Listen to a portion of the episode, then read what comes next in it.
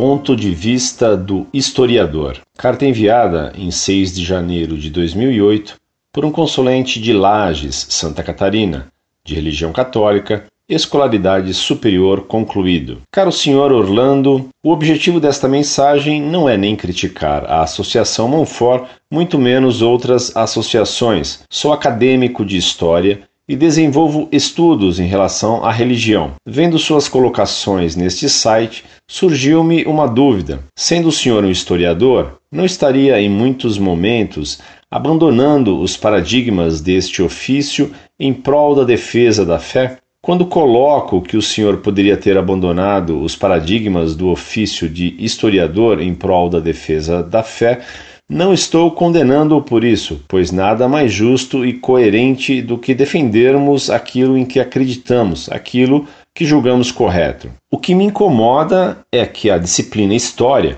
na forma como está sendo aplicada, não está cumprindo com o seu papel social, ou seja, com a construção de criticidade por parte daqueles que a estudam ou têm acesso a ela. A história não faz julgamentos, ela busca a compreensão dos fatos. Tenho consciência, no entanto, que a minha concepção teórico-metodológica pode ser diferente da sua, o que responde plenamente ao meu questionamento. Mesmo assim, sendo católico, defensor da fé na Igreja Católica Apostólica Romana, acredito que manifestações extremistas não colaborarão para os objetivos da Igreja e de Bento XVI. Resumindo, aceito o seu objetivo, defesa da fé católica, porém não acredito que os seus métodos são os mais eficientes. Assim como o senhor reserva-se o direito de não concordar com os outros, reservo-me ao direito de não concordar com os seus métodos, o que não nos impede de mantermos um diálogo polido acerca de nossas convicções. Um abraço e que Deus o abençoe.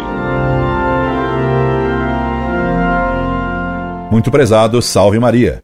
A fé está acima de qualquer ofício, e a moral exige que se defenda a verdade. E a verdade é que na história a igreja é crucificada como Jesus o foi no Calvário. Antes de ser professor de história, sou católico apostólico romano. Quando eu morrer, não serei julgado por Deus como historiador, mas como batizado. Não farei um exame profissional. Ademais, a história deve dizer a verdade, e a verdade na história é que ela registra um combate entre Deus e o demônio para a salvação ou a perdição das almas. Na história, a igreja e a anti-igreja, ou seja, a sinagoga de Satanás, de que fala o Apocalipse, travam luta pela glória de Deus e pela salvação ou pela perdição das almas. Costumava-se dizer que o historiador deve ser indiferente, neutro, ao julgar os fatos históricos. E isto é querer fazer de cada historiador um novo Pilatos. Entre Deus e o diabo, entre a igreja e a anti-igreja, é preciso tomar partido por Deus e pela igreja, pela verdade. A história, tal qual é ensinada hoje, é usada para denegrir e desacreditar a igreja. A história correta julga sim. Devemos condenar Hitler.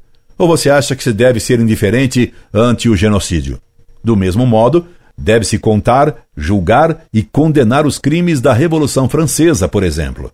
A neutralidade entre os criminosos e vítimas é cumplicidade com o crime. Incorde Jesus Semper, Orlando Fedeli.